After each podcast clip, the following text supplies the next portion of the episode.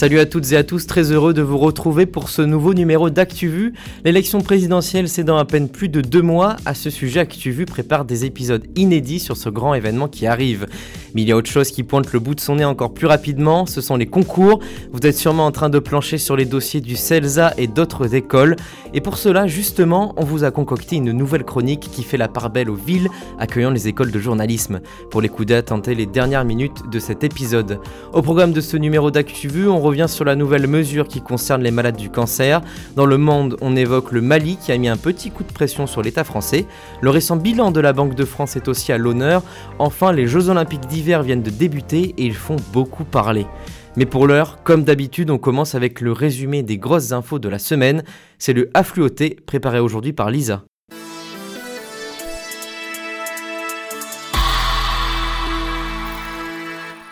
Au moins 17 morts et 56 personnes hospitalisées. De la cocaïne empoisonnée a provoqué une intoxication massive en Argentine. Des autorités ont appelé ce mercredi 2 février à la plus grande vigilance. Le ministre de la Sécurité de la province de Buenos Aires, Sergio Berni, a déclaré que ceux qui avaient acheté de la drogue dans les dernières 24 heures devaient la jeter. Les victimes auraient souffert de convulsions et d'arrêts cardiaques violents. Des opérations de police ont également été menées au nord-ouest de la capitale. Un quart des étudiantes en pharmacie, c'est la part d'entre elles à avoir subi une agression sexuelle dans le cadre de leurs études. L'enquête sur les sujets a été présentée mercredi 2 février par l'Association nationale des étudiants en pharmacie. Pour le président de l'association, Nouman Baroun, le constat est affligeant et déplorable. Près de la moitié des étudiantes rapportent également des faits de harcèlement, souvent par d'autres étudiants en pharmacie, mais aussi de la part d'enseignants. De 6 à 30 mois de prison avec sursis, ce sont les peines requises ce jeudi 3 février contre les quatre policiers de la BAC de Stins en Seine-Saint-Denis.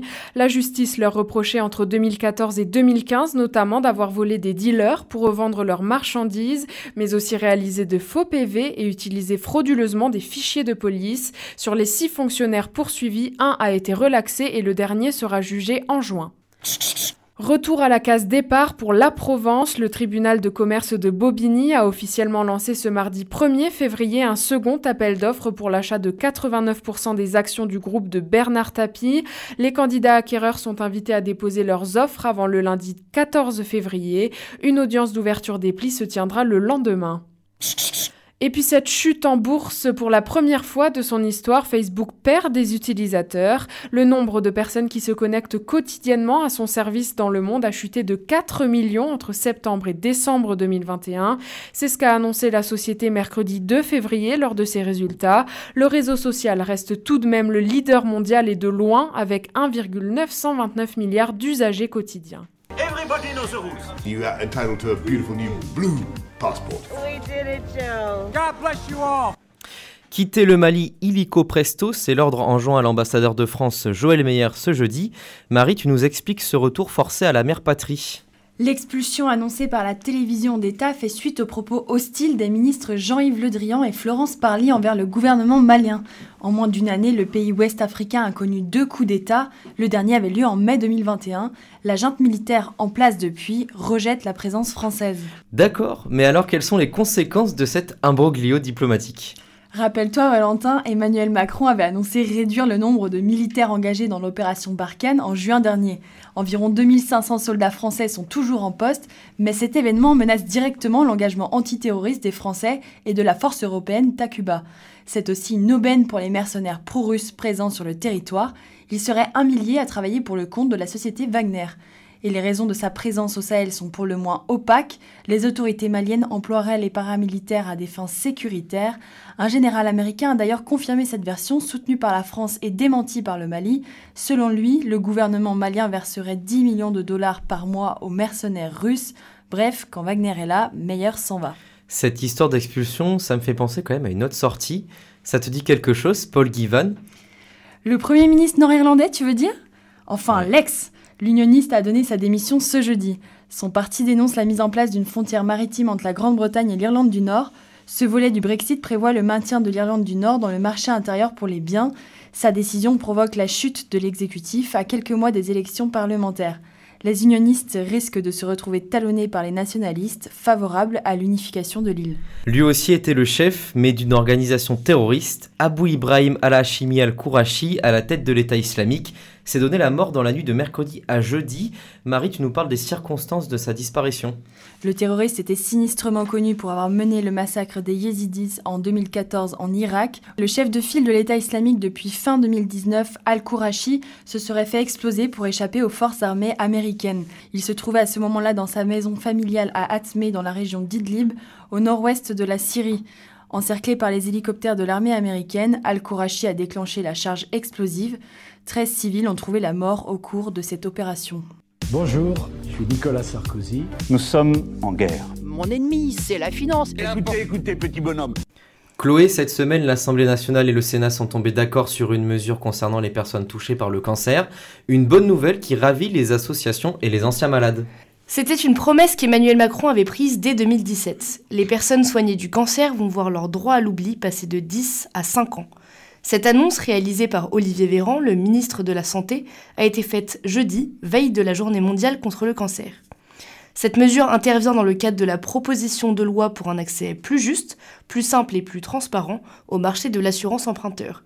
Et jeudi 3 février, les députés et sénateurs ont trouvé un accord qui rend ce changement de délai possible pour les personnes soignées du cancer. Mais alors du coup, qu'est-ce que cette modification de délai change réellement pour les anciens malades? Eh bien, tout simplement, Valentin, elle permet aux personnes guéries d'un cancer de ne pas déclarer leur maladie passée lors de la souscription d'un prêt immobilier ou professionnel. Les adultes ayant souffert d'un cancer n'auront désormais plus l'obligation d'en informer les assureurs 5 ans après l'arrêt de leur traitement. Et en réalité, que fait bouger cette mesure? Emprunter de l'argent pour acheter un bien immobilier ou créer une entreprise a longtemps été synonyme de mission quasi impossible pour les personnes ayant été atteintes d'une maladie grave comme le cancer alors que tout médecin tombait d'accord pour dire que passé 5 ans, le cancer était guéri. Pourtant, des années après leur rémission, les anciens malades se voyaient encore imposer des surprimes, c'est-à-dire des coûts d'assurance plus élevés, ou même des exclusions de garantie au moment d'assurer leur emprunt au titre d'un risque aggravé de santé. C'est une grande victoire pour les malades et les associations comme Rose Up, dont la fondatrice a déclaré que c'était une juste cause morale et médicale. Pour être définitivement adopté, le texte validé en commission mixte paritaire doit encore être voté une dernière fois par les deux chambres jeudi prochain, le 17 février. Pour rappel, ce sont plus de 1000 cas de cancer qui sont détectés chaque jour en France. Merci Chloé. Le gouvernement fait cependant face à d'autres défis. C'est notamment le cas du ministre de l'Intérieur Gérald Darmanin qui doit faire face à une hausse des suicides chez les policiers. Effectivement, Valentin, c'est un chiffre qui donne le vertige. 13 policiers se sont donné la mort depuis le début de l'année 2022. Le dernier est un brigadier-chef de 50 ans. Vendredi 4 février, le ministre de l'Intérieur Gérald Darmanin recevra les syndicats et les associations de policiers. Une décision a déjà été prise pour tenter d'atténuer ces chiffres, accélérer le déploiement des sentinelles, des policiers formés à la détection des signaux faibles, des difficultés de leurs collègues. Gérald Darmanin a aussi annoncé l'arrivée de 20 psychologues supplémentaires au sein du service de soutien psychologique opérationnel, portant leur effectif à 120 pour les 145 000 policiers de France. Une autre actualité du côté de l'élection présidentielle maintenant un point sur les parrainages. Alors qu'il n'est pas encore déclaré candidat, le président sortant Emmanuel Macron a déjà dépassé les 500 signatures nécessaires à sa candidature. Derrière lui, Valérie Pécresse est très bien partie avec un total de 324 parrainages récoltés. Et sur ses talons, Anne Hidalgo a obtenu jusqu'alors 266 parrainages. Les candidats et candidates ont jusqu'au 4 mars pour espérer obtenir assez de signatures des élus afin de se présenter au premier tour des présidentielles. Le fais gaffe. Un coup t'en as, un coup t'en as Ah. plus. Elle est là la réalité de nos hôpitaux Oh, gardez vos nerfs Moi, je suis une star des maladies infectieuses. Thomas, la Banque de France a sorti un nouveau bilan cette semaine, un bilan qui s'intéresse à la sécurité des moyens de paiement, et rassurons-nous, on peut dormir plutôt tranquille là-dessus. 0,149%, c'est le taux de fraude des paiements à distance, plus simplement en ligne. Pour le premier semestre 2021, c'est une baisse de 0,174% par rapport à 2020. C'est une baisse record, la plus haute jamais observée depuis 2003, l'année où ce taux a commencé à être mesuré. Le chèque reste le moyen de paiement le plus fraudé, il ne représente certes plus que 1% des transactions, mais 44% des montants fraudés. Sur les 285 millions que cela représente, 77 ont été interceptés par les dispositifs antifraude des banques. Au total, ce sont 644 millions d'euros qui ont été fraudés au premier semestre 2021. Bah, tout ça, c'est pas moi qui le dis, c'est l'Observatoire de la sécurité des moyens de paiement, un organisme présidé par le gouverneur de la Banque de France, François Villeroy de Guillot. Il a été fondé en 2001 et c'est une instance consultative qui organise l'échange d'informations entre ceux concernés par des systèmes de paiement. Et cette baisse, elle ne doit rien au hasard. Et si les chèques sont toujours risqués, la sécurisation des paiements par carte s'améliore. Depuis deux ans, la nouvelle norme européenne contraint les banques à une authentification forte, souvent double. Vous l'avez déjà utilisé, l'envoi d'un SMS avec un code de confirmation ou l'application mobile bancaire par exemple. Des outils qui compliquent la vie des fraudeurs. Julien Lassalle de l'Observatoire s'attend même à ce que ce taux de 0,149% baisse dans le reste de l'année. Et surprise peut-être, le paiement sans contact n'a pas démultiplié les vols. Il représente tout de même désormais plus de la moitié, 57%, des paiements par carte. Avec la crise sanitaire, il est presque devenu incontournable. Les chiffres sont bons donc, mais méfiance, les fraudeurs n'ont pas dit leur dernier mot. Alors si votre banque vous appelle Valentin pour vous demander un virement pour un test de sécurité, ne vous faites pas avoir, raccrochez. Un sage conseil Thomas, merci, je ne me ferai pas avoir. Celle qui est moins sage par contre, c'est la BNP Paribas. 2,4 millions d'euros, c'est la somme que va devoir verser la banque à l'une de ses employés de Londres. Stacy McKean avait poursuivi la BNP pour discrimination salariale. Elle affirmait que son salaire était inférieur de 25% à celui d'un collègue courtier masculin. Et elle avait décrit un environnement de travail humiliant et toxique. C'est un jugement historique, non seulement pour la somme, mais aussi car c'est un premier pas en faveur de l'égalité salariale contre une banque internationale. Un premier pas, mais pas encore suffisant. Pour l'association de lutte contre les inégalités de genre Fawcett Society, le Royaume-Uni est encore à des générations de l'égalité homme-femme. Et enfin, c'est un menhir qui nous a quittés cette semaine. En effet, c'était un peu la star des cantines. Pierre Béon s'était un lundi à l'âge de 92 ans. C'était le fondateur de Sodexo, numéro un mondial de la restauration collective. De sa camionnette à Marseille, Pierre Béon a fondé un empire qui pèse aujourd'hui 12 milliards d'euros. Sa fille Sophie a salué un pionnier, un esprit libre. Présidente du conseil d'administration depuis 2016, elle devra désormais faire sans celui qui a fait de Sodexo un géant de l'entrepreneuriat français. And the Oscar goes to... Ici Bob Sinclair, j'écoute. Quand on y va, on va agressif. La chatte, la chatte qu'il a, la chatte Hier, Mathilde, le 4 février, la cérémonie d'ouverture a donné le top départ des Jeux Olympiques d'hiver de Pékin, en Chine. 14 ans plus tôt, la ville accueillait les Jeux Olympiques d'été. Et oui, Pékin est la première ville doublement olympique et les organisateurs n'hésitent pas à jouer là-dessus. Par exemple, la torche des Jeux de 2022 aura un design similaire à la vasque des Jeux de 2008. Pourtant, il y a eu des polémiques sur ces Jeux. En France, par exemple, Yannick Jadot, le candidat à la présidentielle pour le Parti écologique, les a même beaucoup critiqués. Eh bien oui, il a dit que les Jeux méritaient un boycott diplomatique. La Chine avait promis des Jeux verts, propres, axés autour du développement durable. Ils avaient aussi promis l'utilisation d'anciens site des JO de 2008 et l'intégralité de l'électricité consommée devait être d'origine renouvelable. Mais le problème, c'est qu'une fois la date des JO arrivée, aucune trace de neige sur les montagnes de Pékin. Alors il n'y a pas 46 solutions, si tu veux de la neige mais que tu n'as pas de neige, eh bien tu crées de la neige. C'est ce qu'ont décidé de faire les Chinois, pour ça ils ont installé de gros canons à neige permettant de créer de toutes pièces des pistes skiables et pour fabriquer les 2 millions de mètres cubes de poudreuse, il aura fallu des tonnes et des tonnes de litres d'eau. Mais la neige artificielle ce n'est pas une nouveauté puisqu'au jeu de Sochi, 80% de la neige n'était pas naturelle et à Pyeongchang en Corée du Sud, 90%. Et il n'y a pas que sur le plan écologique que ces jeux sont pointés du doigt. Non, déjà plusieurs pays comme les États-Unis, l'Australie ou encore le Royaume-Uni avaient assuré qu'ils n'enverraient aucun représentant diplomatique à Pékin. La raison, les génocides et crimes contre l'humanité qui ont lieu sous le gouvernement chinois. La Chine, qui cherche à montrer sa puissance en organisant des Jeux d'hiver et d'été, se retrouve quand même confrontée à de nombreuses polémiques.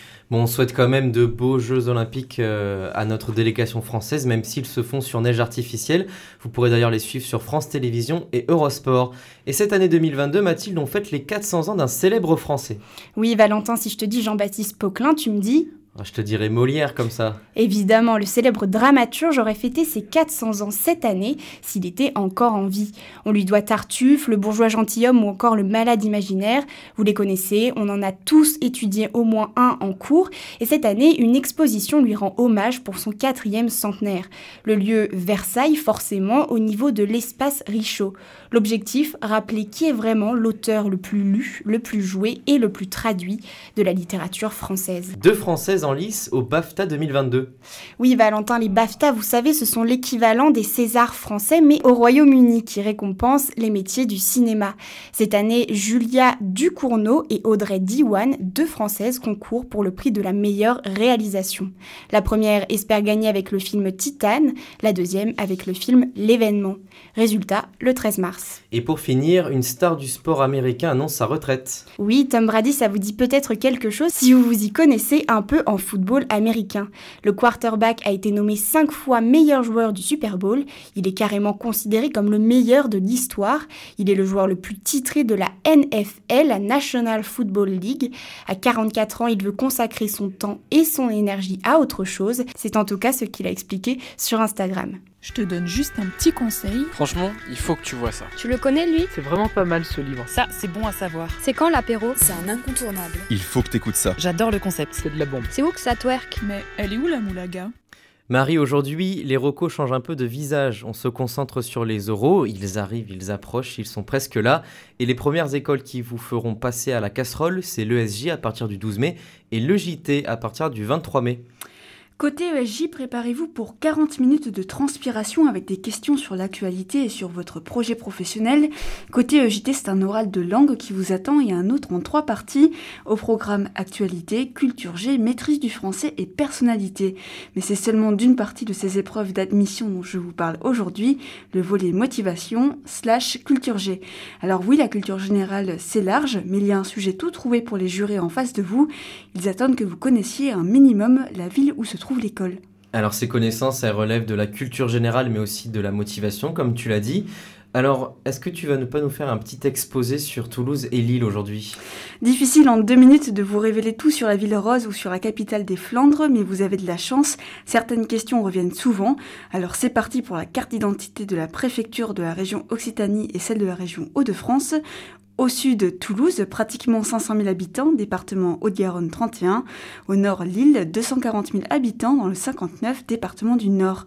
À noter sur vos fiches aussi le nom des maires respectifs. Jean-Luc Moudin, qui parti LR, est à la tête de la ville rose depuis 2014. Depuis 2001 pour Martine Aubry à Lille, PS en ce qui la concerne. Connaître la ville, c'est bien, mais il faut quand même voir plus grand. J'y viens, Valentin, et quelques notions sur la région aussi. Carole Delga est à la tête de l'Occitanie, Xavier Bertrand des Hauts-de-France depuis 2016, tous les deux. Ils ont l'habitude de se rendre sur les grandes places emblématiques des villes, à savoir la place du Capitole pour Toulouse, la grande place à Lille. Je vous parle de ces lieux, mais vous devez en connaître quelques autres dans les villes. Le stade de rugby Ernest Vallon, où joue le stade toulousain par exemple, pas loin de là est implanté le siège social d'Airbus. Et à Lille, renseignez-vous sur ce qu'est la vieille bourse, côté patrimoine ayant en tête le passé industriel et textile de la zone.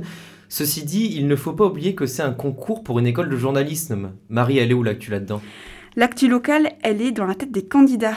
Le jour de l'oral, consultez la une de la dépêche ou de la voix du Nord. Aussi, soyez capable de répondre si on vous demande quelle est l'actu importante qui a touché la ville ces six derniers mois. À Toulouse, la grève des éboueurs a tout de même duré une trentaine de jours. Et les rues étaient envahies de détritus. Merci beaucoup Marie, rendez-vous dans deux semaines pour en connaître un petit peu plus sur d'autres villes qui logent des écoles de journalisme.